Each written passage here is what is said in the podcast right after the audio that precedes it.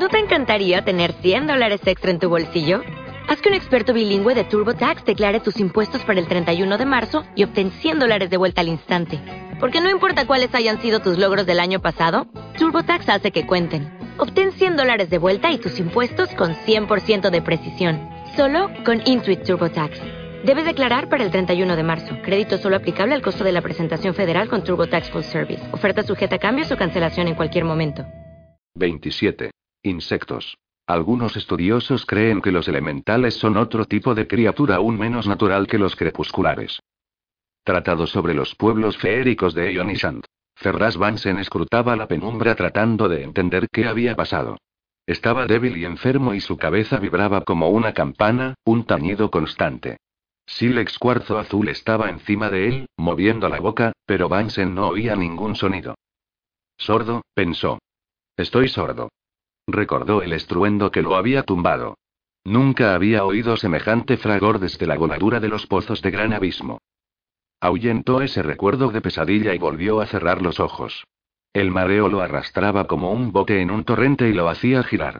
De pronto recordó que estaba bajo tierra, en lo profundo de un pozo debajo del mundo, separado del sol por una gruesa capa de piedra. Si tan solo alguien cogiera un palo gigante y la perforase, podría ver de nuevo la luz, en vez de estar perdido debajo de ella y perdido, confundido, desconcertado y... y arrojarlo más lejos, susurró alguien. No sabía y... Vansen volvió a abrir los ojos. Silex aún hablaba pero ahora podía oírle, aunque parecía estar a gran distancia. Aún así, eso significaba que estaba recobrando la audición. La caverna estaba llena de caverneros, caverneros vivos, y Vansen no reconoció a ninguno hasta que Cinabrio apareció a su lado, vestido con una armadura de un tipo que nunca había visto. El hombrecillo estaba cubierto de placas redondas, y parecía un cruce entre una tortuga y una pila de platos desechados. ¿Cómo está? le preguntó el magíster a Silex. ¿De dónde había venido Cinabrio?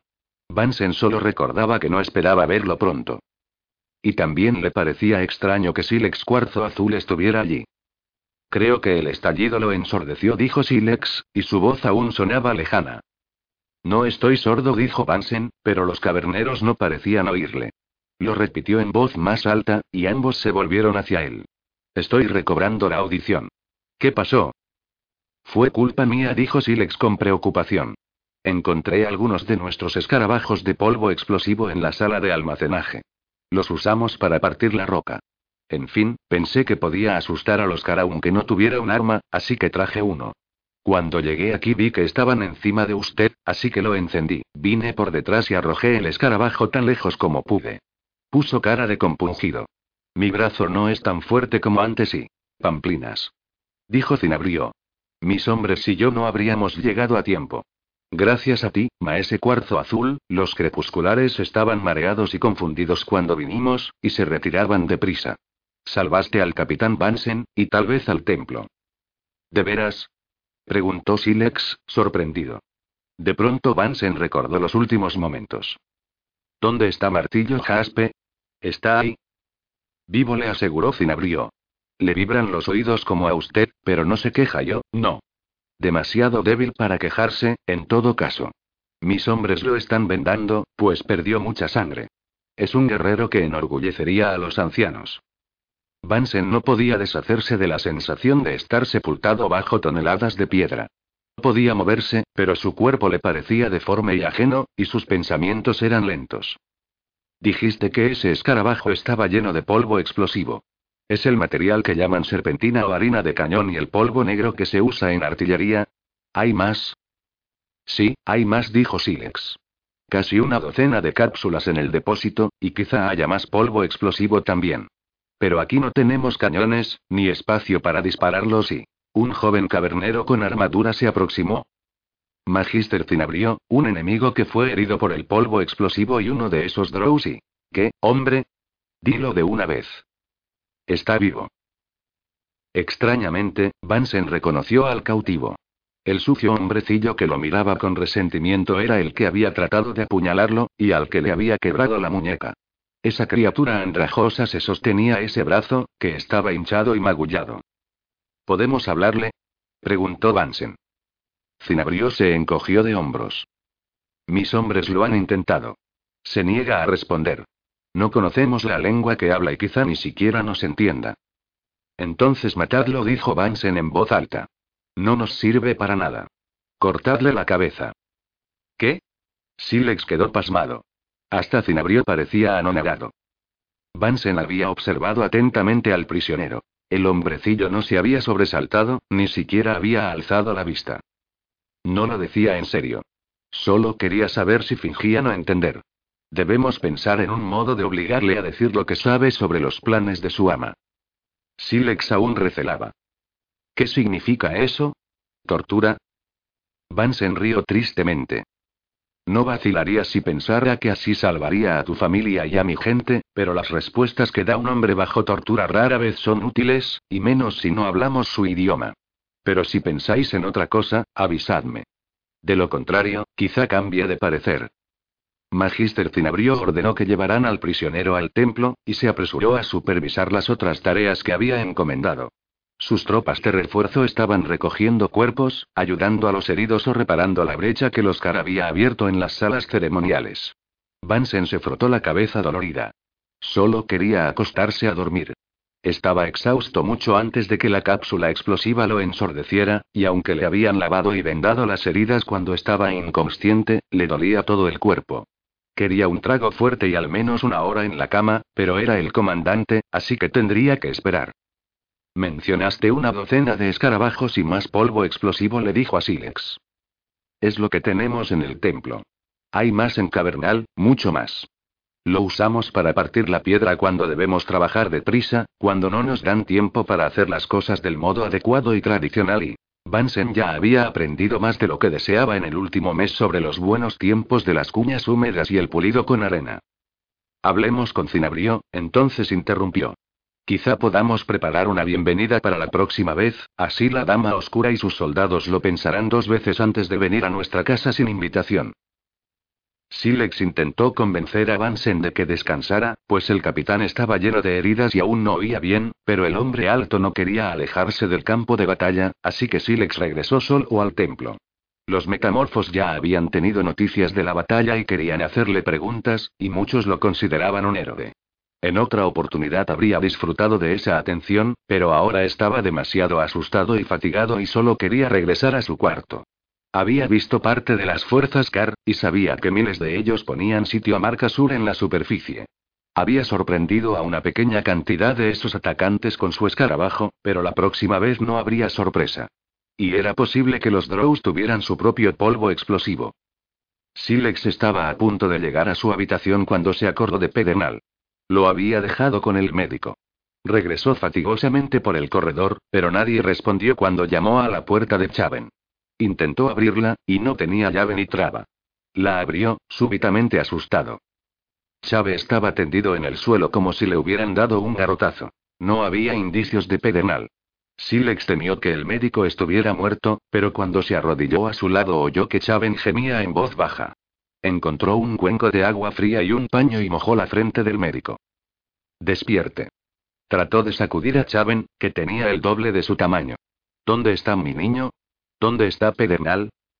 Chaven grunó, rodó y se incorporó con esfuerzo. ¿Qué? El médico miró en torno como si nunca hubiera visto esa habitación. ¿Pedernal? Sí, Pedernal. Lo dejé con usted. ¿Dónde está? ¿Qué sucedió? Chaven no parecía entender. No sucedió nada. Pedernal, dices. Estuvo aquí. Sacudió la cabeza despacio, como un caballo cansado tratando de deshacerse de una mosca. No, espera y sí que estuvo aquí, claro que sí. Pero y no recuerdo qué pasó. ¿Se ha ido? Silex casi le arrojó el trapo mojado con exasperación. Revisó rápidamente la habitación para cerciorarse de que el niño no estuviera escondido.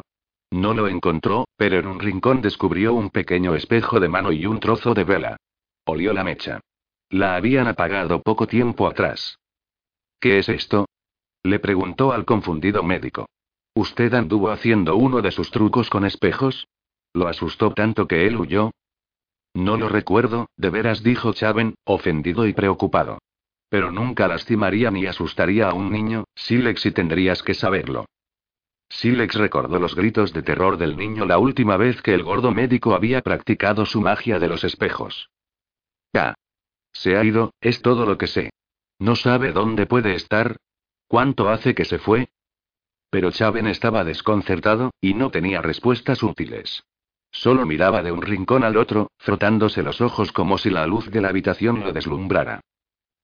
Silex corría por los pasillos cuando se acordó de la biblioteca. Pedernal ya los había puesto en problemas por ir allí una vez. Lo más probable era que estuviera ahí. Para su inmenso alivio encontró al niño dormido ante una de las antiguas mesas, apoyando la cabeza en un libro irreemplazable, una centenaria colección de tallas sobre hojas de mica más delgadas que el pergamino.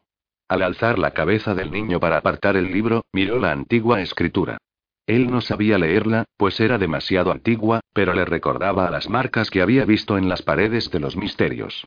¿Qué hacía el niño con ese libro? ¿Tenía idea de lo que se proponía?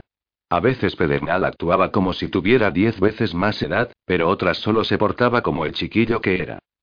Despierta, niño, dijo suavemente. Podía perdonar cualquier cosa mientras no tuviera que decirle a Opa lo que habían perdido al niño. Vamos. Pedernal alzó la cabeza, miró en torno y volvió a cerrar los ojos como para volver a dormirse. Era demasiado grande para que Silex lo llevara, ahora era más alto que su padre adoptivo, así que Silex tuvo que tirarle del brazo hasta que Pedernal se levantó y se dejó llevar fuera de la biblioteca hasta la habitación que compartían. Tuvieron suerte. Vansen mantenía atareados a Nickel y los demás hermanos con la defensa del templo. El regreso de Pedernal a la biblioteca pasó inadvertido. ¿Por qué hiciste eso, niño? preguntó. Los hermanos te dijeron que no entrarás ahí y qué estabas haciendo, ¿Y qué pasó en la habitación de Chaven? Pedernal sacudió la cabeza con somnolencia. No lo sé.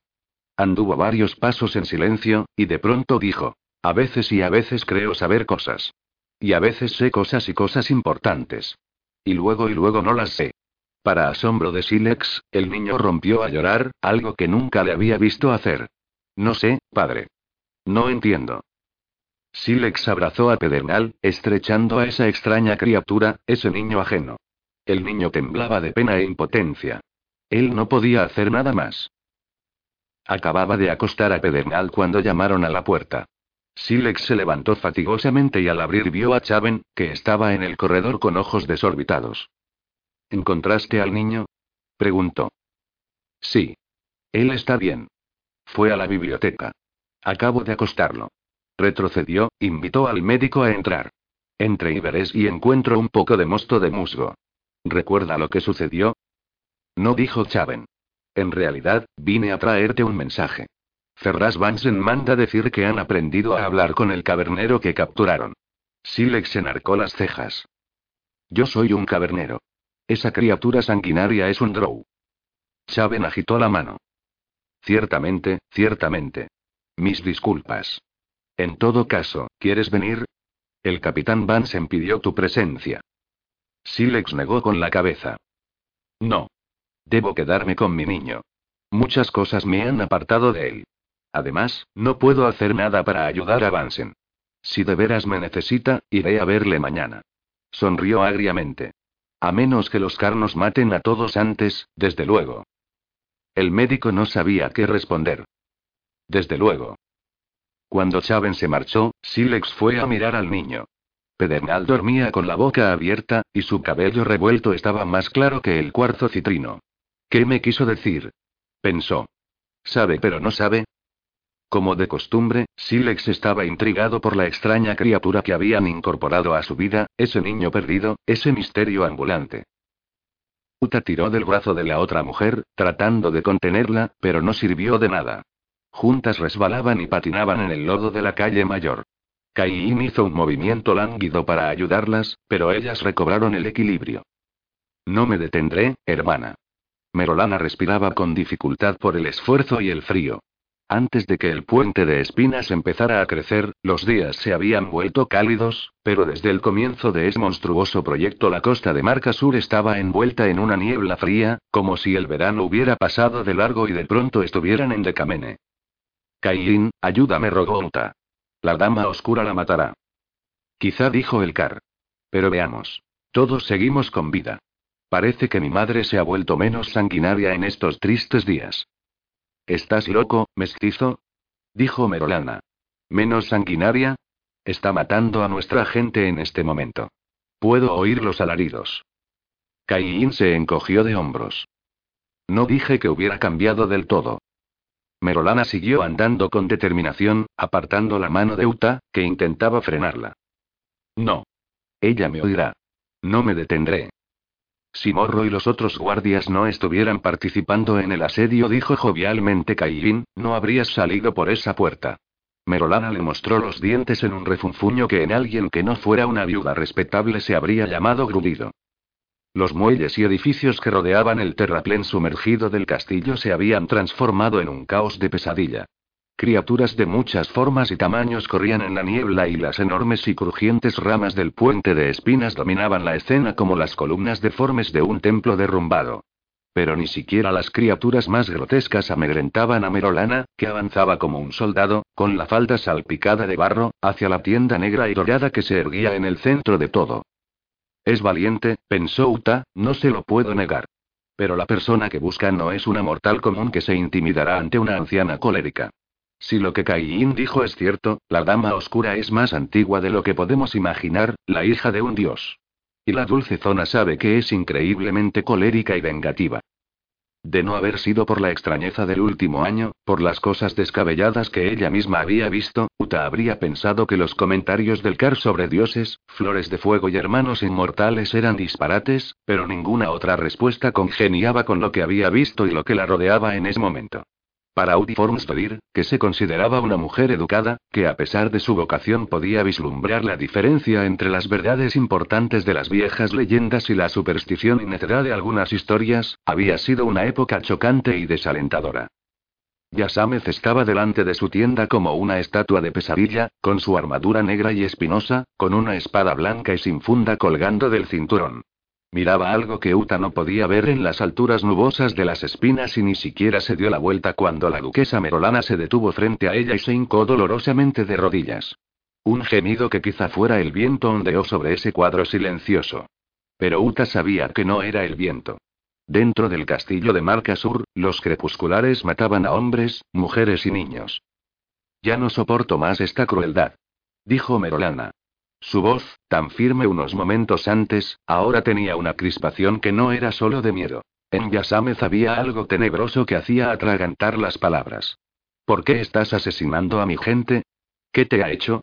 Pasaron 200 años desde la última guerra con tu especie y habíamos olvidado vuestra existencia. Yasamez se volvió lentamente hacia ella. Su rostro era una máscara impasible, pálida y extrañamente bella a pesar de los ángulos inhumanos de sus huesos. ¿Doscientos años? Dijo con su voz ásperamente musical. Meros instantes. Cuando hayas visto pasar los siglos como yo, podrás hablar del tiempo como si significara algo. Tu gente ha condenado a la mía y ahora os devuelvo el favor. Puedes observar el final o puedes ocultarte, pero no me hagas perder tiempo. Mátame entonces, dijo Merolana. Su voz había recobrado la firmeza. No, duquesa exclamó Uta, pero de pronto se le aflojaron las piernas y no pudo acercarse. Silencio, hermana Uta. La duquesa volvió a interpelar a Yasamez. No puedo ver cómo muere mi gente, mis sobrinos y amigos, pero tampoco puedo ocultarme de ello.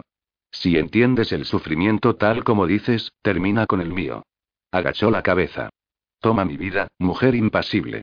La tortura no sienta bien a una gran dama. Yasamez miró a Merolana y una sonrisa fría le cruzó la cara. Por un largo momento permanecieron como personajes de una obra, en apariencia una conquistadora formidable y una víctima indefensa, o un verdugo y un reo condenado. Pero nada era tan sencillo, comprendió Uta. No me hables a mí de sufrimiento, dijo al fin Yasamez, con voz más suave. Nunca. Aunque yo trajera a tus seres queridos y los ejecutara uno por uno frente a ti, no deberías pronunciar esa palabra ante mí. No sé a qué te dijo Merolana. Silencio. La palabra siseó como una hoja candente en agua fría. ¿Sabes lo que tu maldita especie le ha hecho a mi gente? Nos cazaron, nos asesinaron, nos envenenaron como alimañas. Los que sobrevivieron tuvieron que exiliarse en las frías tierras del norte, obligados a tender el manto del crepúsculo como un niño que se esconde bajo una frazada. Sí, hasta el sol nos habéis robado.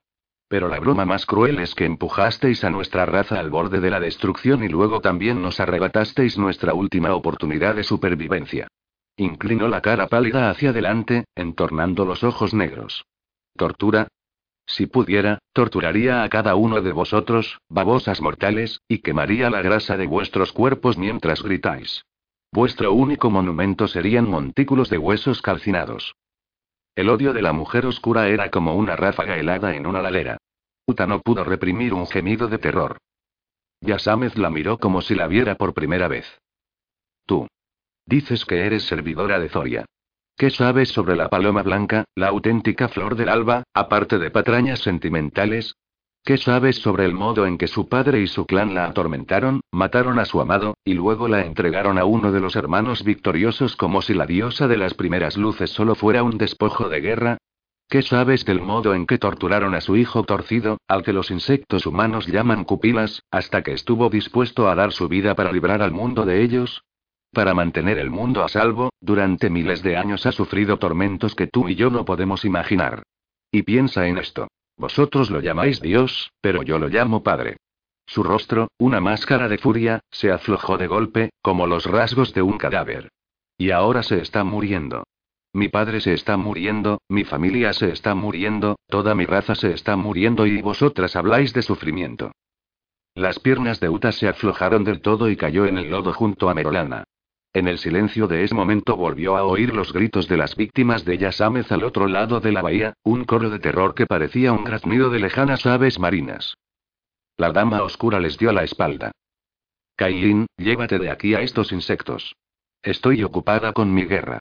Cuéntales la historia de cómo su especie robó la flor de fuego y asesinó a mi familia. Después de eso, si todavía quieren morir, las complaceré con mucho gusto. 28. Los solitarios. En el volumen conocido como libro de Shimander, está escrito que una familia de elementales sumó sus fuerzas a los Car tiempo atrás, y que se hacen llamar Fuego Esmeralda. Según Shimander, son como la guardia palaciega del rey y la reina de los crepusculares, como los leopardos del autarca shixiano. Tratado sobre los pueblos feéricos de Ionishant. Reposo. Aulladores. No entiendo. Barrick cogió los pesados remos y se puso a remar. Las turbias luces oscuras jalonaban el río como una pérgola de árboles añosos que era tupida en la orilla y se elevaba a ambos lados hasta disiparse en lo alto. No tiene sentido, le gruñó a Raemon Beck, procurando hablar en voz baja, ¿por qué los nocturnales se encierran durante horas cuando no duermen? Si todos están dentro, ¿por qué tienen a esos aulladores custodiando las calles? ¿De qué se protegen? Beck se había secado los ojos, pero parecía que rompería a llorar en cualquier momento. La cara débil y pastosa de ese hombre enfurecía a Barrick. Los nocturnales son hadas, murmuró Beck, y no son bondadosos, excepto mi amo. No se fían de nadie, ni siquiera de su propia especie. En cuanto al reposo, su ley dice que deben encerrarse, y los aulladores se encargan de ello. Mi amo Kuarus decía que su gente tenía que encerrarse porque el exceso de vigilia les enfermaba el corazón y la mente. Antes de la ley del reposo, muchos se volvían tan furtivos y enfermizos que masacraban a sus propias familias o sus vecinos.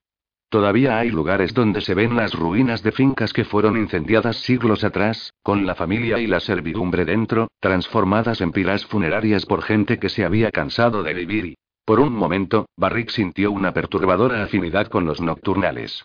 ¿Cuántas veces había soñado que su hogar estaba en llamas? ¿Cuántas veces había anhelado un desastre que pusiera fin a su dolor, sin preocuparse por el daño que sufrieran otros? Remaba tratando de no hacer ruido, pero la ciudad estaba silenciosa como una tumba. Cada chapoteo parecía llamar la atención. El cauce por donde navegaban terminó, y tuvieron que internarse en un ramal más grande de los canales principales. A lo lejos vieron tres o cuatro botes, pero Barril remó con empeño y lograron cruzar ese cauce ancho para regresar a uno de los más pequeños. Era agotador ir tan deprisa, pensó. El bote tenía el doble de tamaño que los esquifes de dos plazas que se usaban en Marca Sur. Barrick pensó en el Blemi que antes había realizado este trabajo. Ojalá hubiera traído a una de esas criaturas horribles, para ahorrarse esta faena agotadora. Pronto descubrió que si se mantenía lejos de las luces oscuras de las orillas podía ver bastante bien, pero el efecto aún resultaba perturbador. En el medio de los cauces más grandes había algo parecido al crepúsculo al que se había acostumbrado, pero un humo espeso y negro envolvía las orillas.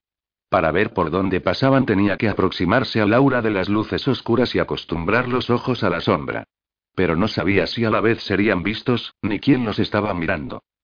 Necesitamos un lugar donde escondernos, le dijo a Beck. Un lugar donde nadie nos encuentre hasta que decidamos qué hacer. No existe ese lugar, dijo Beck consternadamente. No en sueño. Barrick puso mala cara. Y tampoco sabes dónde está el portal de torcido. Eres tan inservible como tetas en un jabalí. Algo cayó sobre ellos desde la negrura, como si las luces oscuras hubieran escupido parte de su esencia. Raymond Beck se arrojó al suelo, apretando la cara contra la cubierta, pero Barrick reconoció esa mancha de sombra y su forma de entrar en escena. No esperaba verte de nuevo, dijo. Nosotros tampoco esperábamos verte y menos con vida. El pájaro se agachó para acicalarse las plumas del pecho. ¿Qué tal lo pasaste en la casa de esa bondadosa gente de ojos azules? Barrick casi se rió. Como ves, hemos decidido mudarnos. El problema es que el amigo Beck no sabe dónde está el portal de torcido. Necesitamos ir a alguna parte donde podamos estar a salvo de los hombres de la noche. ¿Y los otros y cómo los llamaste, Beck? ¿Aulladores? Silencio. El hombre harapiento miró en torno con terror. No los menciones cuando estamos cerca de la orilla. Los atraerás. Skurn, que estaba posado en una pata en la proa del bote mientras recogía algo que tenía en la otra pata, se sacudió y se acercó a Barrick. Quizá nosotros podamos volar y echar una ojeada, dijo con desdén. Quizá. Barrick notó que el cuervo intentaba mostrarse amigable. Sí, eso estaría bien, Skurn. Gracias. Miró las negras nubes de luz oscura de las orillas. Encuentra un lugar donde la oscuridad no sea tan densa y una isla, quizá. Deshabitada. Agreste. El pájaro echó a volar en espiral y luego enfiló hacia la orilla más cercana. Tengo el estómago vacío, dijo Barrig mientras el ave desaparecía. Si sacamos un pez de estas aguas, ¿nos envenenará? Beck negó con la cabeza. No lo creo. Pero hay comida en el bote. Dudo que alguien la haya tocado desde que llevamos a mi amo a casa.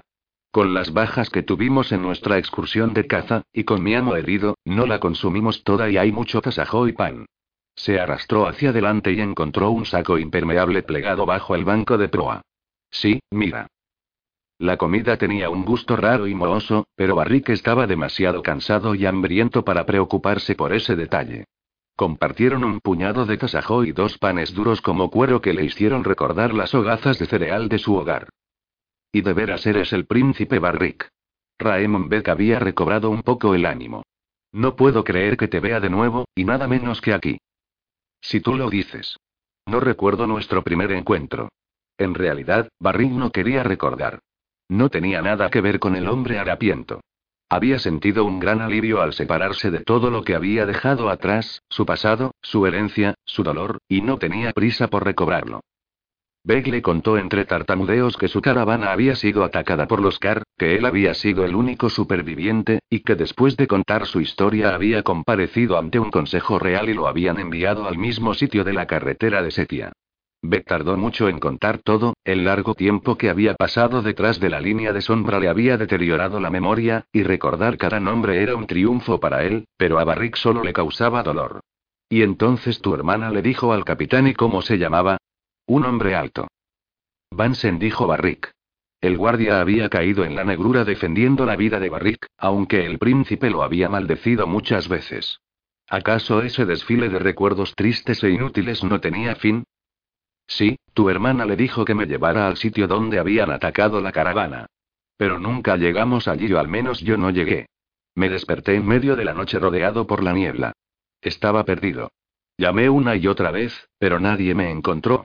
Al menos, ninguno de mis compañeros de viaje y Raymond Beck se interrumpió, temblando, y no quiso hablar de lo que le había ocurrido entre ese momento y el momento en que lo había capturado Cuarus de sueño. El amo me trató bien. Me alimentó. No me golpeaba a menos que lo mereciera. Y ahora está muerto y le temblaron los hombros. Pero no creo que tu hermana, los dioses la bendigan y perdón, príncipe, debería decir la princesa Brion y no creo que ella me deseara ningún mal. Estaba furiosa, pero no creo que estuviera furiosa conmigo y... Basta, hombre. Olvídalo. Barrick no soportaba más palabras. Beck guardó silencio. Barrick se quedó acurrucado en el manto donde se había acostado Kuarus en su último viaje y volvió a coger los remos, moviéndolos para mantenerse en medio de la tranquila corriente mientras esperaban el regreso del cuervo. El canal era angosto y había casas en ambos lados, aunque costaba distinguirlas de los acantilados de piedra donde las habían construido. Solo algunas ventanas diminutas y las enormes puertas las identificaban como viviendas. Puertas, pensó. En esta ciudad hay más puertas de las que puedo contar. Solo tengo que encontrar la que busco. Skurm bajó del cielo mate y extendió las alas para posarse en la alta popa del bote. Era fácil olvidar cuán grande era el pájaro, pensó Barrick. Su envergadura igualaba la extensión de los brazos de un hombre. El cuervo no habló de inmediato, sino que se limpió las plumas. Era evidente que quería que le preguntaran. ¿Has encontrado algo? ¿Algún sitio donde ir? Tal vez sí. Pero tal vez no. Barrick suspiró. No era de extrañar que estuviera solo en el mundo y prefiriese que fuera así. Dime, por favor, dijo con exagerada cortesía. Después te agradeceré generosamente tu amable servicio. Complacido, el cuervo se hinchó y se irguió. Pues hete aquí que Skurn ha encontrado una isla rocosa frente al gran canal. Con árboles y ruinas. No vimos rastros de nada que anduviera sobre dos patas. Bien dijo Barrick. Te lo agradezco. ¿En qué dirección? Síguenos. El cuervo volvió a elevarse. Mientras Barrick seguía al pájaro, Raemon Bed comentó. Aquí no todos los animales hablan. Y cuando lo hacen, es mejor no escuchar. Se sacudió como un perro mojado, acechado por algún recuerdo maligno. Sobre todo cuando te invitan a su casa. No es como en esos cuentos para niños. Lo tendré muy en cuenta. La isla era tal como Skurn había dicho, un nudo de piedra cubierto de malezas en medio de uno de los grandes canales, tan lejos de las luces oscuras que se encontraba en un charco de gris crepuscular. Un inmenso edificio se había erguido antaño entre los oscuros pinos, ocupando la mayor parte de la pequeña isla, pero ahora solo quedaban unos muros derruidos y las ruinas circulares de lo que podía haber sido una torre. No había ninguna playa, y no quedaba nada del antiguo muelle, salvo unos amarraderos blanqueados que parecían costillares y hacían pensar en los durmientes y su montaña de hueso. Amarraron el bote a uno de ellos y caminaron hasta la costa con el agua hasta el pecho. Beck y Barrick temblaban cuando llegaron a la orilla y se refugiaron bajo los pinos. Necesitamos fuego, dijo Barrick. No me importa si alguien lo ve. Se levantó y condujo a Beth por la espesura hasta que llegaron a la torre en ruinas. Al menos esto ocultará la luz de las llamas, aunque no podemos hacer nada con el humo. Usa esto, dijo Beck, recogiendo ramas del suelo. Es buena madera y hará menos que las ramas verdes. Barrica sintió. El hombre no era tan inservible, a pesar de todo. Una vez encendido el fuego, Barrick se sentó para calentarse las manos y notó que Skurn se había ido. Antes de que pudiera pensar mucho en ello, el pájaro regresó, bajando entre las ramas superiores antes de brincar el resto del camino de una rama a la otra. Algo colgaba de su pico, un bulto oscuro que soltó con gran ceremonia. Creímos que tendrías hambre, anunció el cuervo. Barrick examinó ese cadáver de ojos pequeños, una criatura semejante a un topo grande pero con patas más largas y delicadas. Gracias, dijo con sinceridad, pues estaba muerto de hambre. Salvo por los pocos bocados que había compartido con Raymond Beck, parecía que hacía días que no comía. Yo me encargo, dijo Beck. ¿Tienes un cuchillo? Con cierta renuencia, Barrick sacó la espada corta de Kumarus. Beck la examinó intrigado, pero no dijo nada. El mercader se puso a despellejar y eviscerar el animal mientras Barrick cuidaba el fuego, y le dio las entrañas y la piel a Skurn sin preguntar. El cuervo las engulló, luego saltó a una piedra y empezó a acicalarse. ¿Qué sabes de esta ciudad? preguntó Barrick mientras la carne se asaba en un espetón de pino. El olor almizclado pero apetitoso lo distraía. ¿Dónde estamos? ¿Qué forma tiene el lugar? Beck arrugó la cara sucia, reflexionando. A decir verdad, no sé mucho. La única vez que mi amo me llevó fuera antes de la excursión de caza fue para hacer una visita ceremonial al duque de seda de araña. Llevó a varios de sus sirvientes mortales, tan solo para pavonearse ante el duque. Puso una sonrisa triste. Tuvimos que internarnos en la ciudad, y él me señaló ciertas cosas durante el trayecto. Déjame pensar. Recogió una ramilla de pino y dibujó algo en el suelo húmedo. Tiene aproximadamente es diez. Trazó una torpe espiral. Xeshaouf, el río esfumado, así llaman al gran canal, dijo, trazando esta arteria principal. Pero hay otros canales que lo cruzan. Dibujó más líneas encima de la otra. La forma se parecía a una de esas conchas de nautilo partidas en dos que los sacerdotes de Edibor llevaban en el pecho como emblemas de su dios. ¿Pero dónde estamos nosotros? preguntó Barrick. Raemon Beck se frotó la cara. Creo que la casa de Quarus está por aquí, dijo, clavando la ramilla en la espiral externa. El amo se enorgullecía de vivir fuera del corazón de la ciudad, lejos de las otras familias ricas e importantes. Y este lugar debe estar por aquí.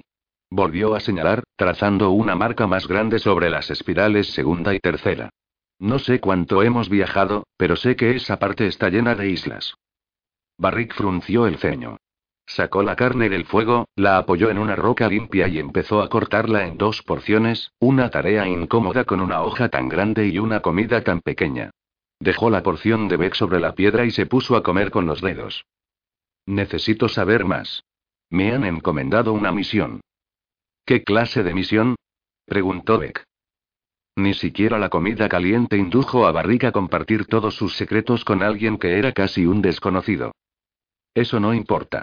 Necesito encontrar una puerta, como he dicho, pero no sé dónde está. Solo sé que se llama Portal de Torcido. ¿Qué más puedes decirme? Si no conoces el Portal de Torcido, ¿existe en sueño alguna puerta famosa, importante? ¿Un lugar custodiado? Todo está custodiado, dijo Beck. Lo que no es vigilado por los aulladores se encuentra de buen recaudo en las casas de los nocturnales. Mencionaste a un sujeto que tu amo fue a visitar. El duque de telaraña y... Seda de araña. Es muy viejo. Mi amo decía que era uno de los más viejos de la ciudad, después de los miembros del Consejo Risueño. ¿Qué clase de nombre es ese? preguntó Barrick, intrigado. No lo sé, mi señor. El amo los odiaba. Decía que alguien tenía que sorberles los jugos y así podríamos volver a empezar de nuevo. También decía que la risa debía tener un sonido, pero no sé a qué se refería. Barrick se estaba impacientando con esa historia. ¿Dónde está Seda de Araña? ¿Podemos llegar a él? ¿Podemos obligarlo a decirnos lo que queremos saber? Raemon Beck lo miró con horror. ¿El duque? No. No podemos acercarnos a él. Nos destruiría sin siquiera alzar un dedo. ¿Dónde vivía? ¿Al menos puedes decirme eso? No estoy seguro. Cerca del corazón de la ciudad. Lo recuerdo porque pasamos frente a muchos lugares antiguos al llegar al centro de sueño, algunos quemados y otros en ruinas, algunos tan rodeados de luz oscura que no podía verlos ni siquiera de cerca. Mi amo señaló muchas cosas de nombre extraño. Una era el Jardín de las Manos, y un sitio llamado Cinco Piedras Rojas, la biblioteca de la música dolorosa y no, música penosa y recobró el aliento. Tantos nombres. Torre de Syumah, Portal del Traidor, Campo del Primer Despertar y, un momento, dijo Barrick. ¿Portal del traidor? ¿Qué era eso?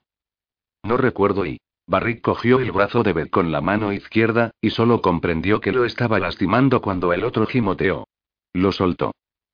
Lo siento, dijo, pero debo saberlo. Piensa, hombre. ¿Qué era el portal del traidor? Por favor, príncipe, era y era uno de esos sitios oscuros que no podía ver. Pero el amo dijo algo y que entornó los ojos, tratando de recordar, frotándose el brazo que Barrick había apretado. Dijo que era un agujero. ¿Un agujero? Barrick tuvo que reprimir el impulso de zamarrear a ese hombrecillo. ¿Eso es todo? Sé que suena raro, pero lo llamó agujero y un agujero y que ni siquiera los dioses podrían cerrar. Se le iluminó la cara. Eso fue lo que dijo. El corazón de Barrick se aceleró. Todo lo que había oído sobre los caminos de Torcido le indicaba que esto era algo que no podía pasar por alto. Enséñame cómo encontrarlo. La expresión complácida de Beck se evaporó. ¿Qué? Príncipe, está en el corazón de sueño. En el distrito de silencio, donde solo pueden ir los que son llamados. Ni siquiera mi amo habría pisado ese lugar sin ser invitado por seda de araña y se sobresaltó ante un chasquido, pero era solo Skurm partiendo la concha de un caracol contra una piedra.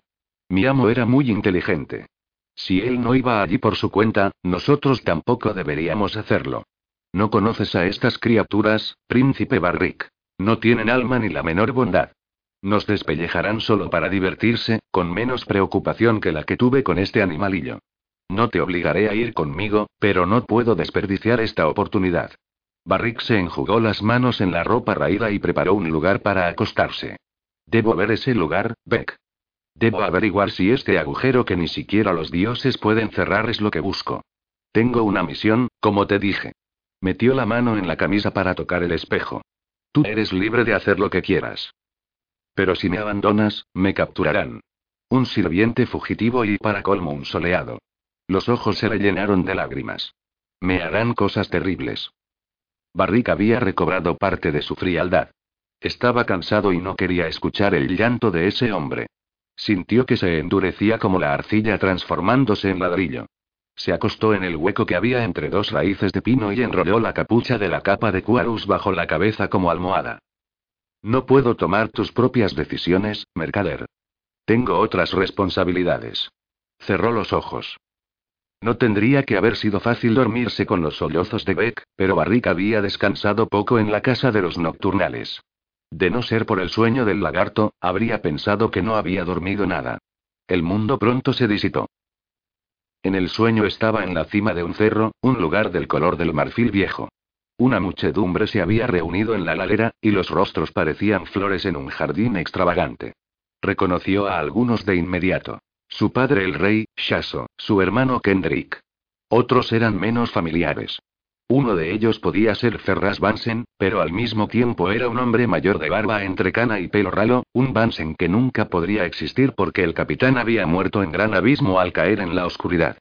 Casi todos los demás eran desconocidos, algunos con vestimentas anticuadas, otros tan extraños y deformes como las criaturas que había encontrado en las celdas del semidios Hikuyin. Las únicas cosas que esa extraña congregación compartía eran el silencio y la atención. Barrick trató de hablar, de preguntarles qué querían de él, pero su boca no articulaba las palabras. Sentía la cara entumecida, y aunque movía la mandíbula y la lengua, algo le impedía hacerlo libremente. Se llevó la mano a los labios. Se horrorizó al sentir que allí solo había una piel rígida como cuero viejo. No tenía boca. Barrick. Eres tú. Alguien hablaba a sus espaldas, la voz dolorosamente familiar de la muchacha de pelo oscuro, Kinitan, pero él no lograba responderle. Procuró volverse hacia ella pero no podía moverse. Su cuerpo estaba paralizado, duro como su rostro. ¿Por qué no me dices nada? preguntó ella. Puedo verte. Hace tiempo que deseo hablarte. ¿Qué he hecho para enfadarte? Barrick se esforzó tanto que se le enturbió la vista, pero no pudo mover sus músculos petrificados. Se sentía como una estatua. Las caras expectantes aún lo miraban, pero ahora manifestaban impaciencia y confusión. Se quedó mirando hacia abajo mientras el cielo se oscurecía y empezaba a llover, gotas frías que apenas sentía, como si su cuerpo se hubiera transformado en algo grueso y rígido como corteza de árbol. De nuevo oyó la voz de Kinitan, pero era cada vez más débil, y desapareció. La gente empezó a dispersarse, fastidiada por la pasividad de Barrick, y al fin se quedó solo en esa cima, empapado con esa lluvia que no se secaba nunca. Príncipe Barrick, si de veras y Raemon Beck, que había sacudido a Barrick, se sobresaltó al sentir la espada de Quarus contra el cuello. ¿Qué pasa? Beck tragó saliva. Por favor, no me mates, mi señor. Barrick envainó la espada. ¿Cuánto tiempo dormí? Beck se frotó la garganta. Aquí siempre cuesta saberlo, pero la campana sonó hace un rato. Falta poco para que termine el reposo y los nocturnales vuelvan a los canales. El mercader estaba pálido y ojeroso, como si no hubiera dormido. Si de veras quieres buscar ese lugar, tendríamos que ponernos en marcha. ¿Eso significa que vienes conmigo? ¿Qué opción tengo, mi señor? Dijo Beck con aflicción. De un modo u otro me matarán. Frunció la boca, tratando de recobrar la compostura. Por primera vez en mucho tiempo he pensado en mis hijos y mi esposa. Es probable que nunca los vuelva a ver. Suficiente. Eso no nos sirve de nada. Barrick se incorporó, se desperezó. ¿Cuánto más durará el reposo? Beck se encogió de hombros. Como he dicho, hace poco sonó la campana. Eso significa que han pasado tres cuartos. Ya ni siquiera sé calcular el tiempo, príncipe Barrick. ¿Una hora? ¿Dos horas? Es todo lo que tenemos. Entonces debemos encontrar el centro de la ciudad antes que ellos. ¿Qué hay de los aulladores? ¿Nos importunarán en el río? ¿Importunar? Río Beck, una carcajada hueca como un tronco podrido. No lo entiendes, mi señor. Los solitarios no son centinelas ni magistrados como los que teníamos en Mar del Timón. Ellos no importunan. Te congelan la médula de los huesos. Te arrancan el corazón y se lo tragan entero. Si estás en el agua y oyes la llamada de sus voces, te ahogarás con tal de escapar de ellos. Deja de hablar con adivinanzas. ¿Qué son ellos? No lo sé. Hasta mi amo les tenía miedo. Me dijo que su gente nunca tendría que haberlos traído a sueño. Traído, eso fue lo que dijo. No sé si los encontraron o los criaron o los invocaron como demonios shandianos y hasta los nocturnales hablan de los aulladores en susurros. Un hijo de Quarus le contó a su hermano que eran como trapos blancos ondeando en el viento, pero con voz de mujer. Los nocturnales también los llaman ojos del lugar vacío. No sé qué significa eso. Lo juro por los dioses, no quiero averiguarlo nunca. De nuevo rompió a llorar. Basta de gimoteos. Ven, mira tu mapa. Barrick se acuclilló sobre la espiral que había dibujado el mercader. No nos conviene ir en línea recta por el gran canal, sobre todo si va a terminar el reposo, como dices. Debes ayudarme a llegar al centro por cauces más pequeños. Los canales menores y es todo luz oscura, dijo Beck. No se ve nada. Algunos están bloqueados con esclusas. Nosotros estamos ciegos, pero ellos podrán vernos y. Barrick gruñó de frustración. Pero tiene que haber un modo de llegar, aunque tengamos que ir por el centro del canal más grande y... Como una concha de caracol intervino Skurn. El pájaro alzó la cabeza y dejó de picotear los restos fracturados y pegajosos del objeto que acababa de mencionar. Lo hemos visto desde arriba. Sí. Queremos llegar al centro, pero Beck dice que no podemos usar los canales menores sin que nos vean. Nosotros podríamos encontrar un modo, dijo Skurn. De isla a isla, donde no llega a la oscuridad. Pues hazlo, le dijo Barrick. Hazlo, y te prometo que te cazaré el conejo más gordo que hayas visto y yo no probaré ni siquiera un bocado. El pájaro ladeó la cabeza para mirarlo. La luz del fuego se reflejó en sus ojos negros. Hecho dijo, y extendió las alas. Pondré todo mi empeño. Antes de regresar al bote, Barrick apagó el fuego, pero antes de cubrirlo con tierra arenosa cogió una rama de pino, pegajosa de savia, y la acercó a la llama hasta que se encendió. Eso es fuego. exclamó Beck, apágalo. Allá está oscuro como la noche. No pienso andar a tientas en esta maldita ciudad. Además, si a los nocturnales no les gusta el crepúsculo, quizá el fuego los asuste. Odian la luz, pero no la temen. Y ven desde lejos. Si llevamos eso, será como ir gritando a voz en cuello para que los aulladores vengan a buscarnos. Barrick se preguntó si esas palabras tenían sentido o solo eran producto del temor. Al fin arrojó la antorcha al río, y una voluta de humo los siguió mientras se alejaban de la isla. Si a Barrick ya no le gustaba la ciudad, le gustó aún menos al internarse en ella. Quizá fuera un lugar menos escalofriante una vez que terminara el reposo y las calles volvieran a llenarse, pero costaba imaginarla como un sitio alegre o normal. Los canales, con sus bordes altos e inclinados, con sus muelles que eran como dientes torcidos, y con sus puentes bajos, parecían intestinos, como si la ciudad fuera una criatura obtusa como una estrella de mar que los asimilaba lentamente. Aún las casas más grandes parecían estrechas y furtivas, y sus pequeñas ventanas eran como los ojos turbios de los ciegos. También escaseaban los lugares públicos, salvo los puentes irregulares y algunos espacios yermos que no parecían plazas ni mercados sino terrenos donde los edificios habían desaparecido sin ser reemplazados. Lo peor era el aura de silencio caviloso que pendía sobre ese oscuro laberinto. Sus residentes no soñarían, pero los edificios no hacían pensar en una vigilia perpetua sino en una arquitectura de pesadilla, una vainadura que encerraba una semilla de maldad aletargada, como si sueño no fuera una ciudad sino un mausoleo para los muertos desapacibles. Acababan de abandonar la protección de una isla y surcaban un espacio abierto, dirigiéndose a otro islote de rocas, árboles y crepúsculo, cuando sonó la última campana del reposo, una reverberación sorda que Barrick sintió en los huesos, más que oírla. Saldrán pronto, murmuró Beck, procurando mantener la calma. Alguien nos verá. Si te mueves tanto, alguien lo notará, sin duda. Quédate quieto. Pórtate como si fueras uno de ellos. Barrick se cubrió la cara con la capucha. Si no tienes nada con que cubrirte, acuéstate. Beck encontró un trozo de vela remendada y se envolvió en ella. Es que conozco a esta gente. Los nocturnales son gratuitamente crueles. Son como niños arrancando las patas de las moscas. Entonces tratemos de que no nos agarren las patas. ¿A dónde habrá ido ese maldito cuervo? Barrick aún estaba buscando a Skurn cuando pasaron bajo un lugar donde había varios puentes antiguos que se cruzaban a diferentes alturas, como las ramas espinosas de un rosal, conectando una serie de derruidas torres cubiertas de piedra a cada lado del canal. Un borrón de movimiento en un puente llamó la atención de Barrick, como si alguien lo saludara con un pañuelo. Alzó la vista. Alguien lo miraba. Apenas veía a través de las luces oscuras, pero sentía esa mirada como una garra de hielo en el corazón. ¿Qué estás haciendo? preguntó Beck. Soltaste el remo. Barrick oyó un chapoteo cuando su compañero recobró el remo, pero era como un eco lejano. ¿A dónde fue? preguntó con esfuerzo. ¿Todavía está ahí?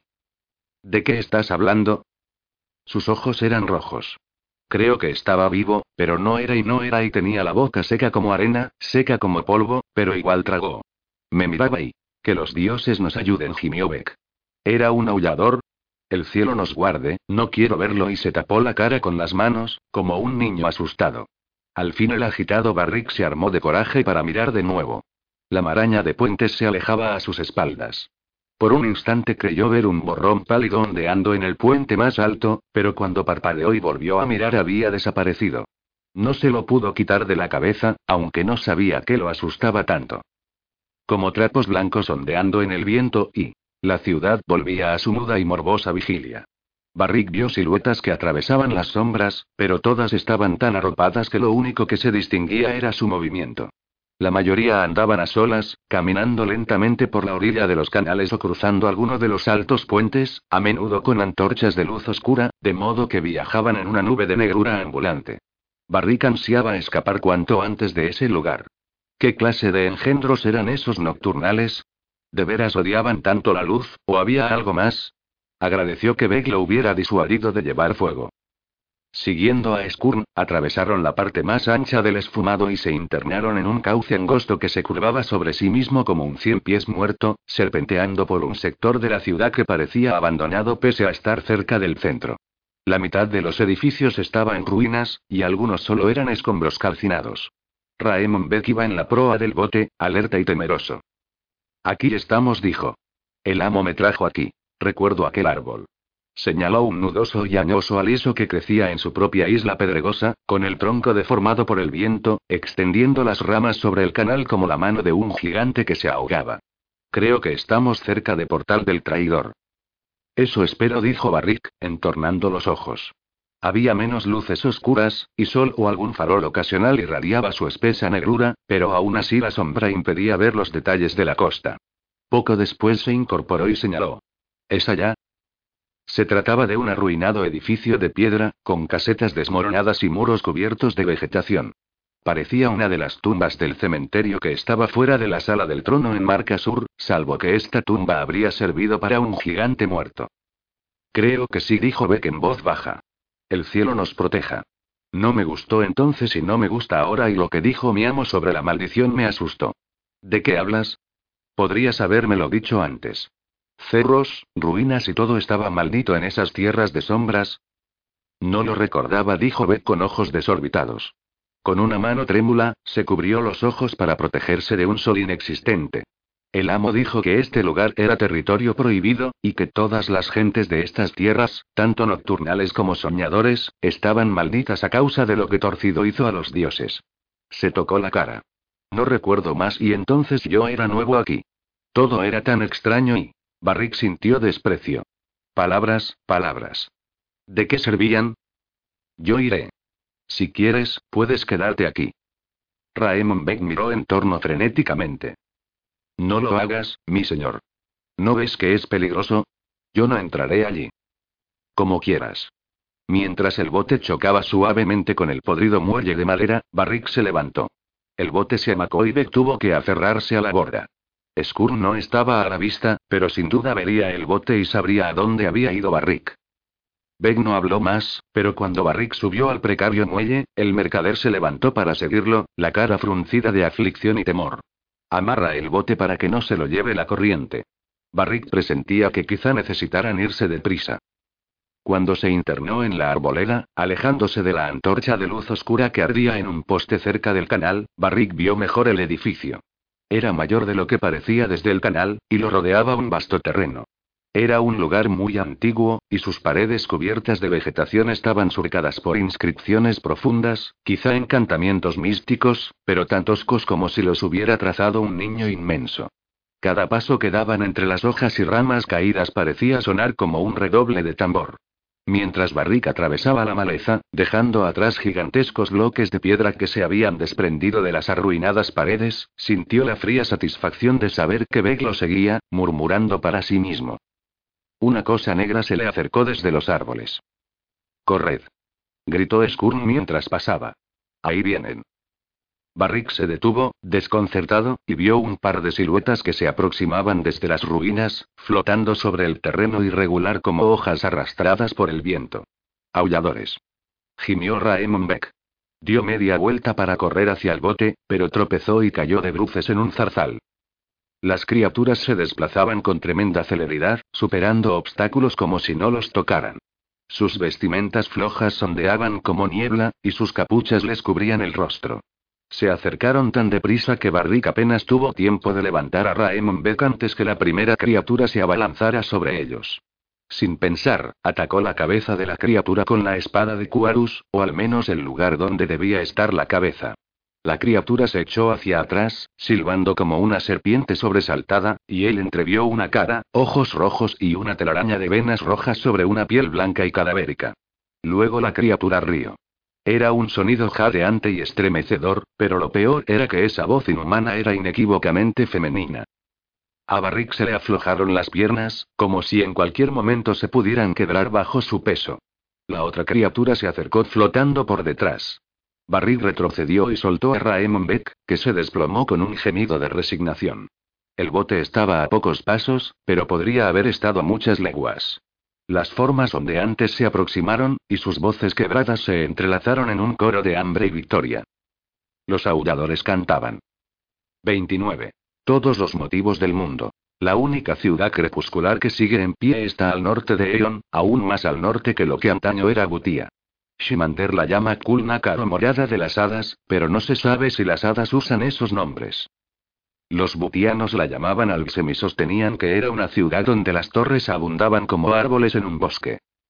Tratado sobre los pueblos feéricos de Ionishant. El sol casi se había hundido en el horizonte y en el palacio avenida encendían las lámparas.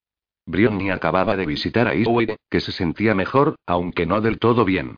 Aún le temblaban las manos, y solo podía retener caldo en el estómago. Frente a su habitación se topó con dos soldados armados que usaban el emblema real de Sian. Los guardias estaban tan tensos que por un momento temió que se propusieran matarla. Se alivió, pero no demasiado, cuando uno de ellos anunció. Princesa Brion Yedon, el rey os ha convocado. Primero quisiera ir a cambiarme la ropa, dijo ella. El guardia negó con la cabeza. Su expresión le provocó un nudo en el estómago. Lo lamento, Alteza, pero no está permitido. Estudió todas las posibilidades mientras la escoltaban hasta la sala del trono. ¿Sería por su visita a los calicanes? ¿O al rey le habían llegado rumores sobre las heridas de Henkin Cruel? Eso sería fácil de negar, pues Dawet era demasiado astuto para dejar cabos sueltos. Mientras atravesaba la sala del trono entre esos dos guardias, se preguntó si las miradas furtivas de los cortesanos delataban la misma fascinación ambigua que habrían sentido ante un criminal famoso. Oh, dulce zona, ¿qué problema he causado ahora? El rey Enander y sus asesores la aguardaban en la capilla de Perin, una sala de techo alto, más larga que ancha. El rey estaba sentado en una silla con el gran altar a sus espaldas, a los pies de la descomunal estatua de mármol de Perin, señor del cielo. El dios empuñaba su martillo relámpago, cuya enorme cabeza descansaba en el suelo detrás de la silla de Lady Ananka, la amante del rey, que era una de las últimas personas que y deseaba ver. Igualmente detestable era la presencia de Henkin Cruel, el enviado de los Toji a la corte sianesa, aunque sugería que ella había adivinado correctamente. Uno de los matones había hablado. Cruel le sonrió burlonamente, y su gigantesca gorguera le daba aspecto de ñor fea. Brionni tuvo que contenerse para no abofetear esa cara rosada e insolente, pero buscó calma y la encontró. Había aprendido algunas lecciones desde que en Don Toddy la había provocado a la mesa. Hincó una rodilla frente al rey y agachó la vista. Majestad dijo, me llamasteis y he venido. Sin prisa dijo Anarca. Hace un buen rato que el rey os espera. Brionis mordió el labio. Lo lamento, dijo. Estaba con la dama Igenia Doursos y vuestros mensajeros acaban de encontrarme. Vine en cuanto me enteré. Miró al rey, tratando de evaluar su estado de ánimo, pero la cara de Enander era una máscara impasible. ¿En qué puedo serviros? ¿Decís que servís al rey Enander? Dijo Ananka, es extraño, pues ninguno de vuestros actos lo demuestra. Evidentemente ocurría algo malo. Si Lady Ananka oficiaba de inquisidora, la causa estaría perdida antes de que Brionni se enterase de lo que pasaba. Os acogimos en nuestra corte. La cara de Enander estaba arrebolada como si hubiera bebido demasiado a esas horas del día. ¿No fue así? ¿No os abrimos los brazos como hija de Olin? Así es, Majestad, y estoy muy agradecida y... Y solo os pedí que no trajerais las intrigas de vuestro atribulado país a nuestra casa. El rey frunció el ceño, pero parecía tan extrañado como enfadado. Brionni tuvo una leve esperanza. Quizá fuera un malentendido, algo que ella podía explicar. Demostraría contrición y gratitud. Se disculparía por su juventud y terquedad, recitaría los disparates que el rey quisiera oír tal como Feibal representando el soliloquio de una muchacha inocente, y luego regresaría a sus aposentos para dormir. Detectó un movimiento con el rabillo del ojo. Era Feibal, que había entrado tan silenciosamente en la gran capilla que Brion ni siquiera lo había oído. Se alivió al ver al menos un rostro conocido. Sois demasiado generoso con ella, milord, dijo Ananka. Brionni era la única que oía el veneno que goteaba de la lengua de esa mujer. ¿De qué servía la belleza? Una belleza madura, pero belleza al fin, si ocultaba un alma tan viperina.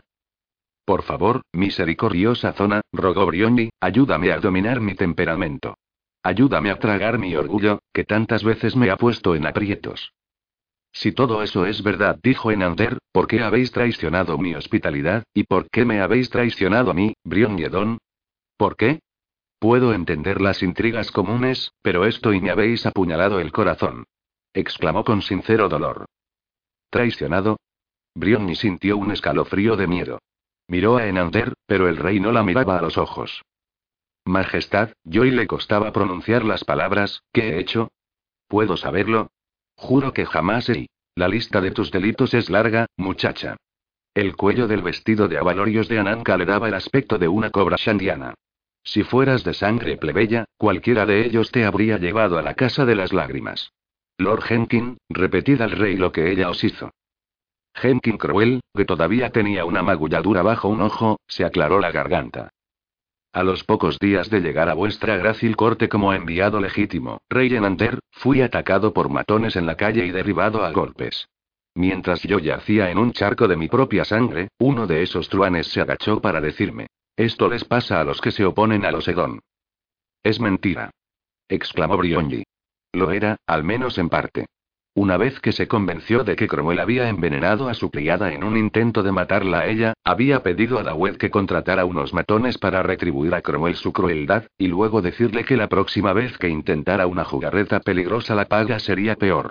Nadie había mencionado a los Edón porque Dawed no habría dicho a esos hombres para quién trabajaban.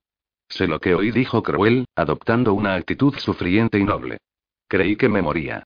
Creí que eran las últimas palabras que oiría. Sois tan mentiroso como vuestro amo. Brionni se obligó a respirar. Aunque hubiera tramado algo tan terrible, ¿les habría dicho que usaran mi nombre? La cara blanda y satisfecha de Cromwell atizó las llamas de su furia. Si quisiera vengar la traición de tu amo contra mi familia, cerdo, el nombre de Don sería lo último que oirías, en efecto, porque no te volverías a levantar. Brion notó que Enander y los demás le clavaban los ojos. Tragó saliva. Soy inocente a esa acusación, rey Enander. ¿Aceptaréis la palabra de este advenedizo contra el testimonio de la hija de un rey hermano? El rey entornó los ojos. Si esta fuera la única acusación contra vos, y él fuera el único testigo, tendríais una defensa, princesa. Pero hay más. Soy inocente de todo acto malicioso, Majestad. Lo juro. Llamad a vuestros testigos. ¿Ves lo que te decía, Enander? Dijo Ananka con voz triunfal. Ella representa muy bien el papel de inocente. Pero conspiraba para robar a tu hijo y tu trono. ¿El trono de Enander? Dioses, eso era traición. Aún las princesas podían ser ejecutadas por traición, y lentamente. Apenas logró hablar. No sé de qué habláis, Lady Ananka.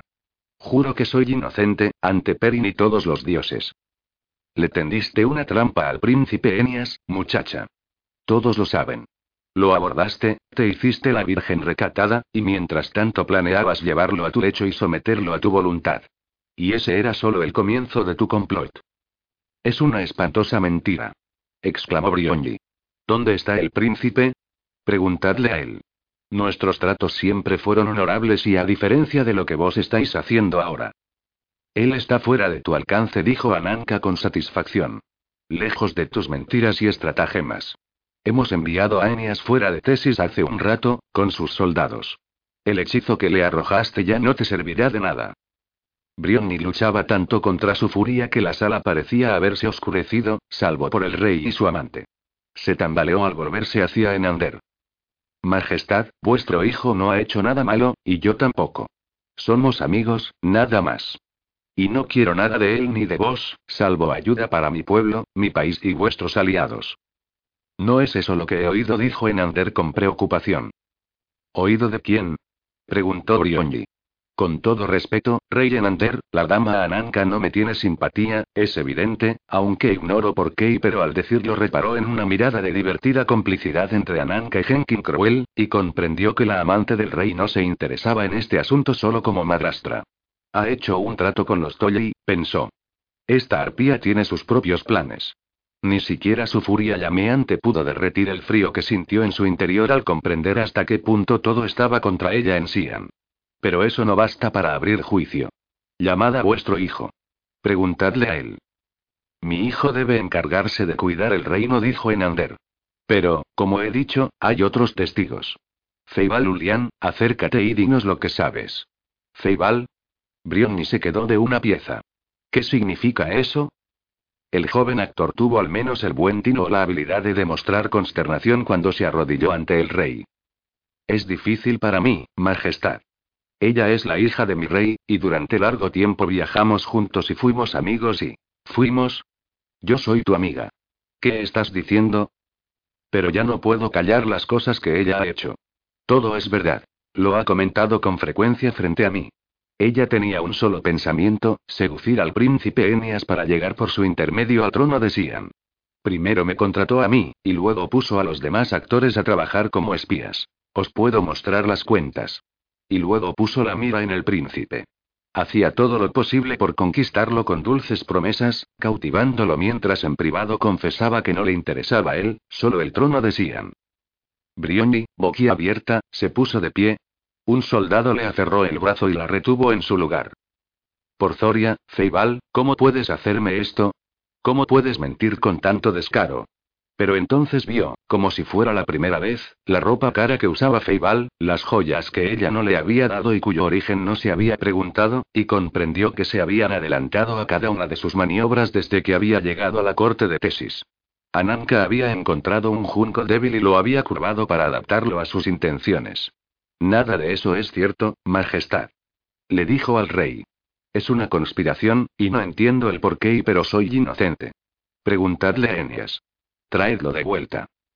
El rey sacudió la cabeza. Él está fuera de tu alcance, muchacha, como ha dicho la dama. ¿Por qué yo haría semejante cosa? ¿Por qué necesitaría engañar a Enias? Vuestro hijo se interesa en mí. Él mismo me lo ha dicho y... ¿Ves? Ananka estuvo a punto de levantarse con gesto triunfal, pero lo pensó mejor. Prácticamente confiesa su plan. Pero yo lo rechacé, aunque todas sus proposiciones eran honorables. Preguntadle a él. No me condenéis por el testimonio de un sirviente traicionero sin oír la declaración de vuestro propio hijo. Mi criada y mi amiga han sido envenenadas en este castillo. ¿No veis que alguien trata de destruirme? Cuenta el resto, Ulián interrumpió a Ananka. Dile al rey lo que pensaba hacer esta intrigante una vez que engatusara al príncipe para casarse con él. Brionni iba a objetar de nuevo, pero el rey la silenció con un gesto. Que hable el sirviente. Feibal no miraba a Brionni a los ojos. Dijo que haría lo que fuera necesario para que Enias reemplazara a su padre en el trono. Suspiró, y aunque quizá fuera por la culpa de contar una mentira tan burda, el joven actor parecía cada vez más incómodo con su papel. Brionni hizo un gesto de impotencia. Esto es descabellado. y el resto ordenó a Nanka. No tengas miedo. Dile al rey lo que me contaste. ¿No dijo ella que se valdría de la brujería para apresurar la sucesión, si era necesario? A Brion se le aflojaron las piernas. Un soldado tuvo que sostenerla para que no se desplomara. Brujería y contra la vida del rey. Ananka no solo quería que la desterraran, sino que la ejecutaran. Mentira sí. Dijo con un hilo de voz. Hasta Feibal parecía aturdido, como si no hubiera esperado semejante nivel de traición. ¿Brujería? Díselo.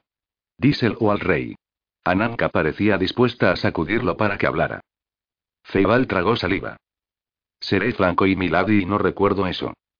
Sin duda tiene miedo de hablar de ello, Majestad le dijo a Nanka a Enander. Tiene miedo de hablar frente a esta muchacha, miedo de que ella le arroje una maldición. La amante del rey se reclinó en el asiento, pero la mirada que le dirigió a Feibal sugería que no estaba satisfecha con su actuación.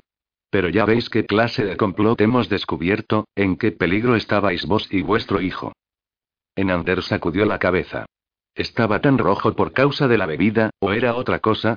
¿Ananka también lo estaba envenenando a él? Os acusan de cosas terribles, Brion Yedon dijo el rey lentamente, y si vuestro padre no fuera nuestro amigo, estaría tentado de dictar sentencia ya mismo. Hizo una pausa mientras la mujer soltaba un suspiro de frustración. Pero, teniendo en cuenta los largos años de hermandad entre nuestros países, os trataré con cuidado, como si fuerais de los míos. Permaneceréis encerrada en vuestros aposentos hasta que investigue este asunto con la profundidad que merece. Exhaló temblorosamente.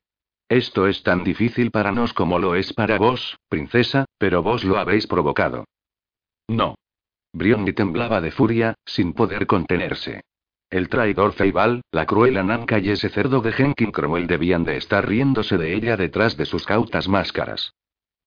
¿De nuevo permitiréis que Hellon traicione a mi familia, rey Enander? ¿Sois tan ciego ante lo que sucede en vuestra corte? Muchos jadearon ante esas palabras, pero el rey quedó desconcertado. Hellon. ¿Qué disparate es este? ¿Habéis olvidado en qué país estáis? Hellon. Donde Esper vendió a mi padre al usurpador de Yarosol, Ludis Dracaba. Y ahora esta mujer ha venido de allá, entrenada en la traición por su amante para provocar la ruina de mi reino, y quizá también del vuestro. ¿No lo veis? Solo mentiras y traiciones vienen de Gelón. Estás desquiciada, muchacha, dijo Enander, viejo y cansado. Gelón también es nuestro aliado, y aporta muchas cosas al mundo. Los gelonianos son expertos en tejidos. Brionni lo miró con asombro. El rey no solo pensaba con lentitud, sino que desvariaba. No tenía sentido seguir discutiendo. Procuró disimular su desdicha. No dejaría que esa arpía la viera llorar. Me habéis agraviado fue todo lo que dijo.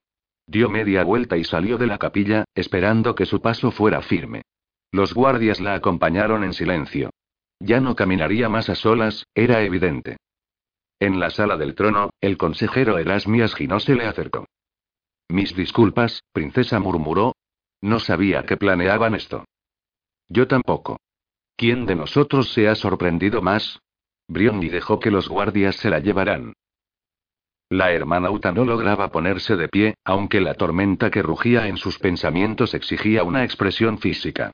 Quería correr a toda velocidad para escapar de esa conversación imposible, o arrojar cosas al suelo hasta que el ruido y el caos borraran todo lo que acababan de decirle.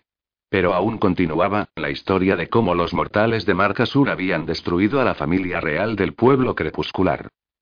No es posible. Dirigió a Caín una mirada implorante. Solo haces esto porque tu señora quiere atormentarnos. Qué historias horribles y confiesa que son mentiras. Claro que son mentiras, dijo airadamente Merolana. Ya no podía mirar al crepuscular a la cara. Mentiras perversas, contadas por este y este mestizo maligno, para infundirnos temor, para destruir nuestra fe. Caín extendió las manos en un gesto de resignación o apatía. La fe no tiene nada que ver, duquesa. Mi señora Yasamez me ordenó que os contara la verdad, y eso hice. A ella no le debo nada salvo mi muerte, y no os mentiría a petición de ella, y menos en esto, la mayor tragedia de mi pueblo. Adquirió una expresión más fría. Y ahora recuerdo por qué no soy uno de vosotros, aunque lo haya fingido muchos años. Mi pueblo no rehuye la verdad.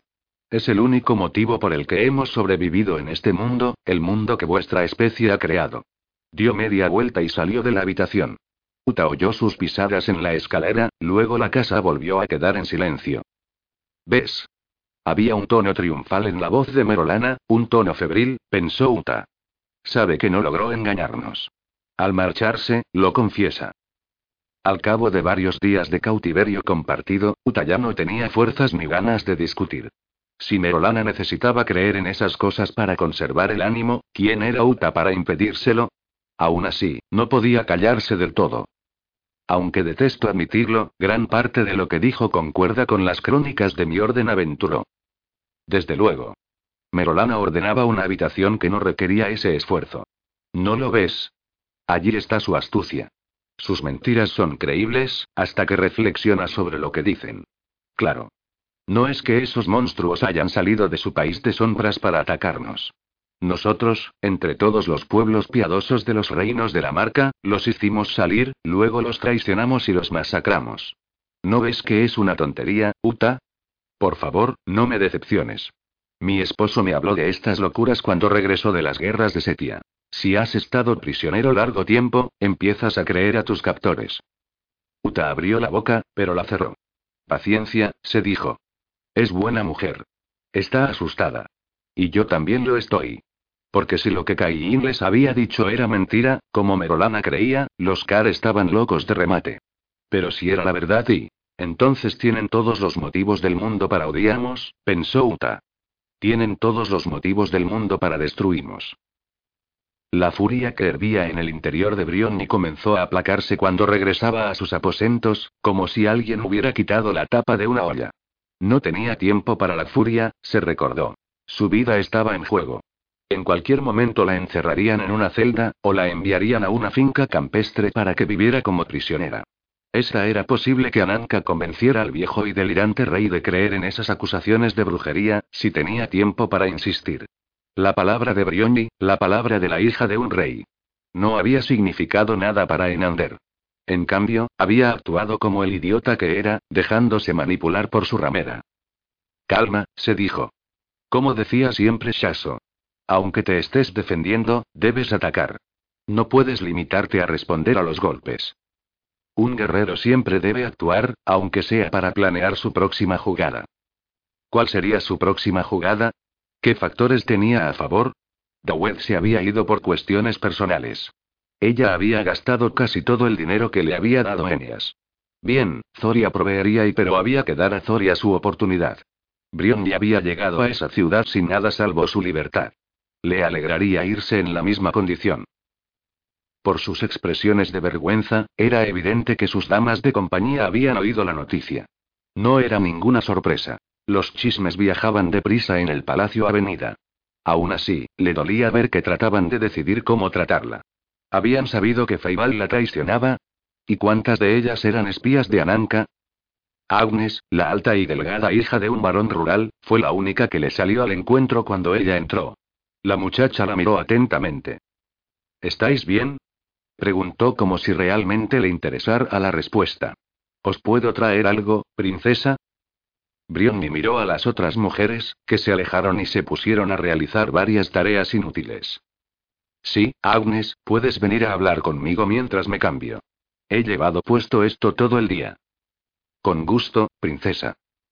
Cuando estaban en la alcoba, Brionni empezó a quitarse la ropa que llevaba. Mientras Agnes la ayudaba a ponerse una bata de noche, Brionni observó a la muchacha.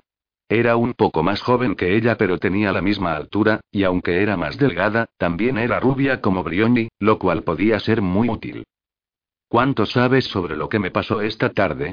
preguntó Brioni. Agnes se sonrojó. Más de lo que quisiera, princesa. He oído que Maese Feibal fue a ver al rey para contarle mentiras sobre vos. Meneó la cabeza. Si me hubieran preguntado a mí, les habría dicho la verdad que sois inocente, que obrasteis honorablemente con su Alteza el príncipe Enias.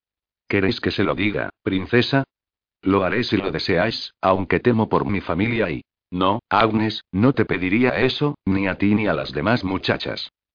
Las demás son cobardes, princesa Brionji. Me temo que de todos modos no dirían la verdad. Tienen miedo de Ananka. Río amargamente. Y yo también le tengo miedo.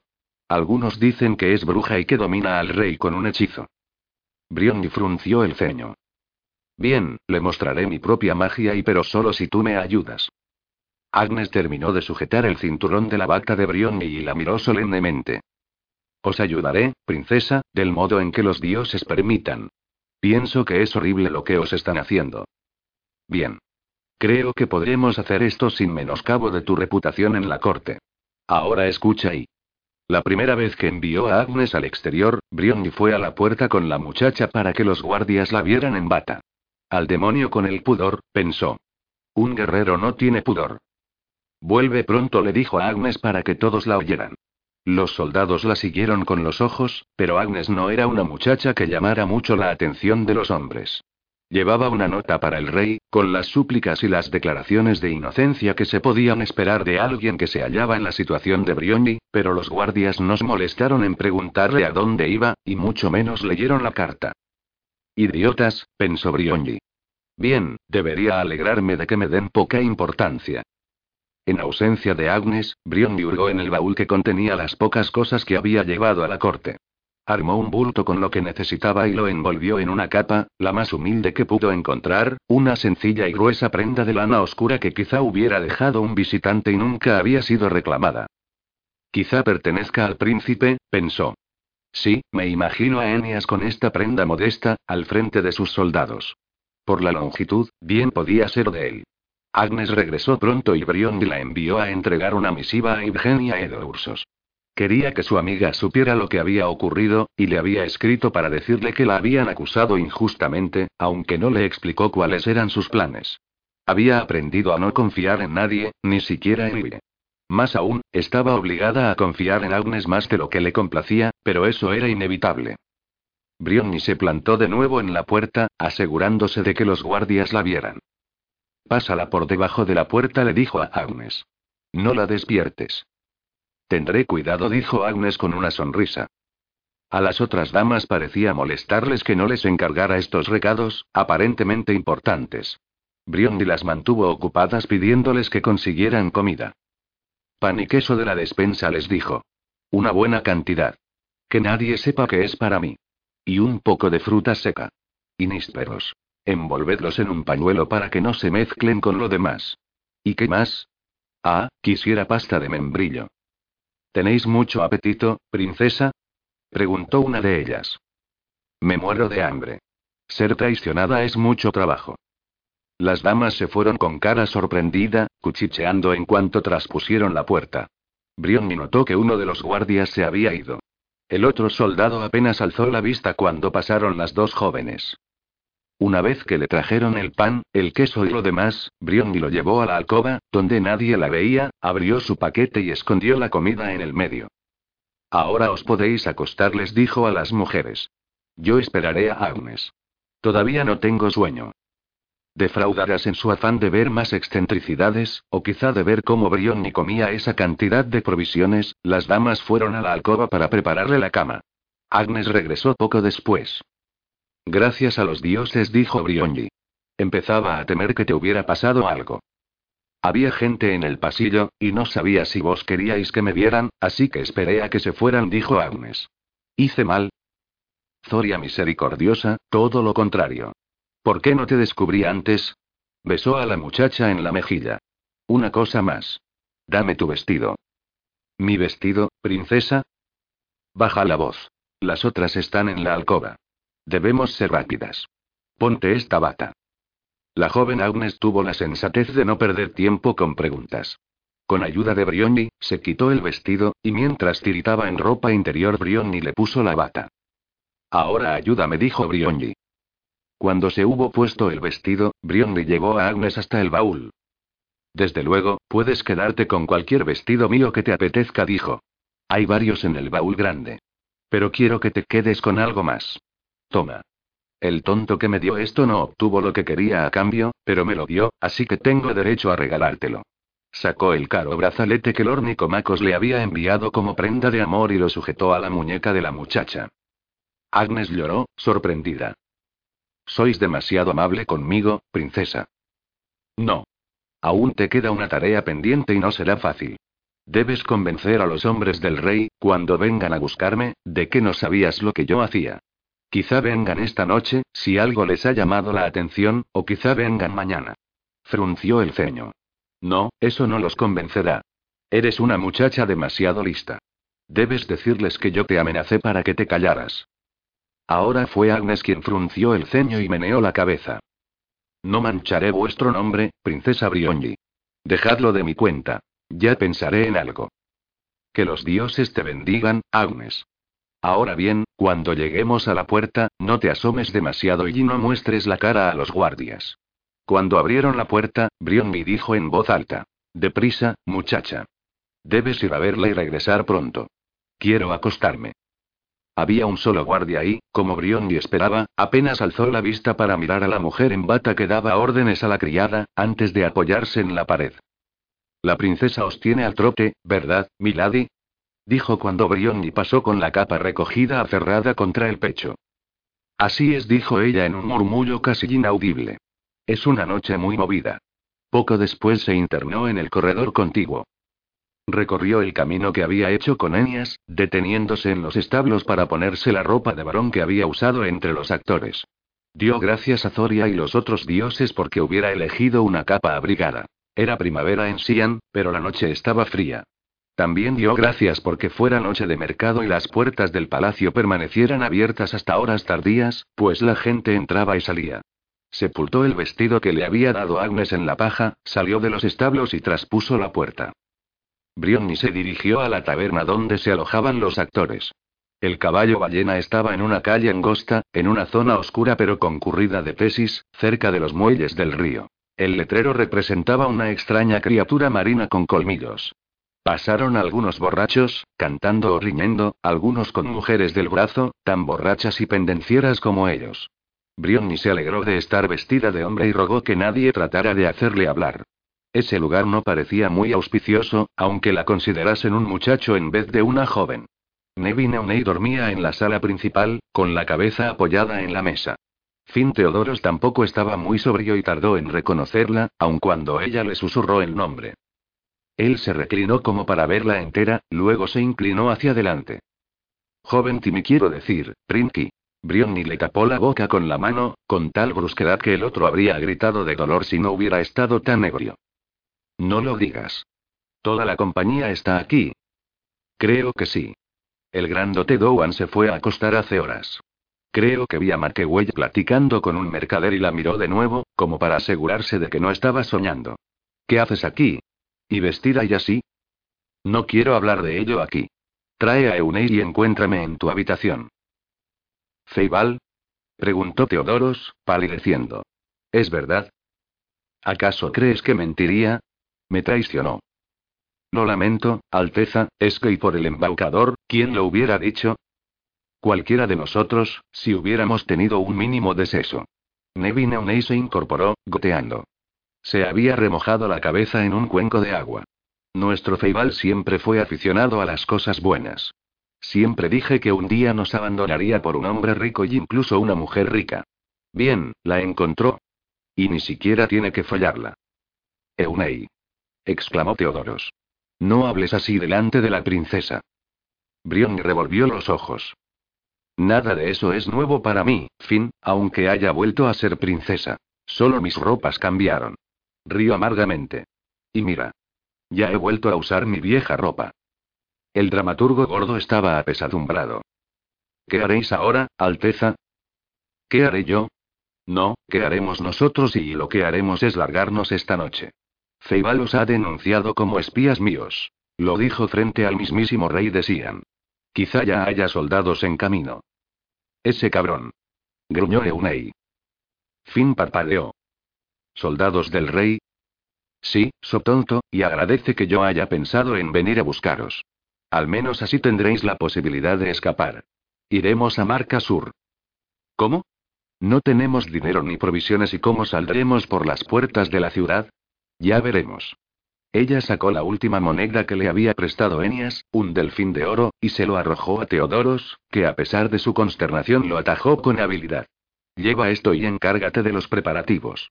Yo esperaré aquí mientras tú reúnes a los demás. ¿Están cerca? Finn miró en torno. La mayoría. Stira ha salido. Y el alto Dowan también salió. bañado y afeitado. Hizo una mueca. Quizá tenga una mujer. No me interesa, Finn, pero debemos traerlos de vuelta, y pronto. Yo conseguiré una jarra de vino para llevar, anunció Nevin Eunei. Si he de morir, que los dioses no permitan que esté sobrio. Finn Teodoros también se puso de pie. Que los dioses nos guarden a todos, dijo. Parece que la vida de una princesa nunca es aburrida, y casi siempre es peligrosa. Me alegra tener sangre de campesino en las venas.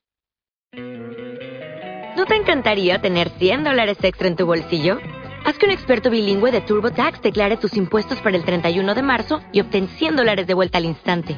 Porque no importa cuáles hayan sido tus logros del año pasado, TurboTax hace que cuenten. Obtén 100 dólares de vuelta y tus impuestos con 100% de precisión. Solo con Intuit TurboTax. Debes declarar para el 31 de marzo. Crédito solo aplicable al costo de la presentación federal con TurboTax Full Service. Oferta sujeta a cambios o cancelación en cualquier momento.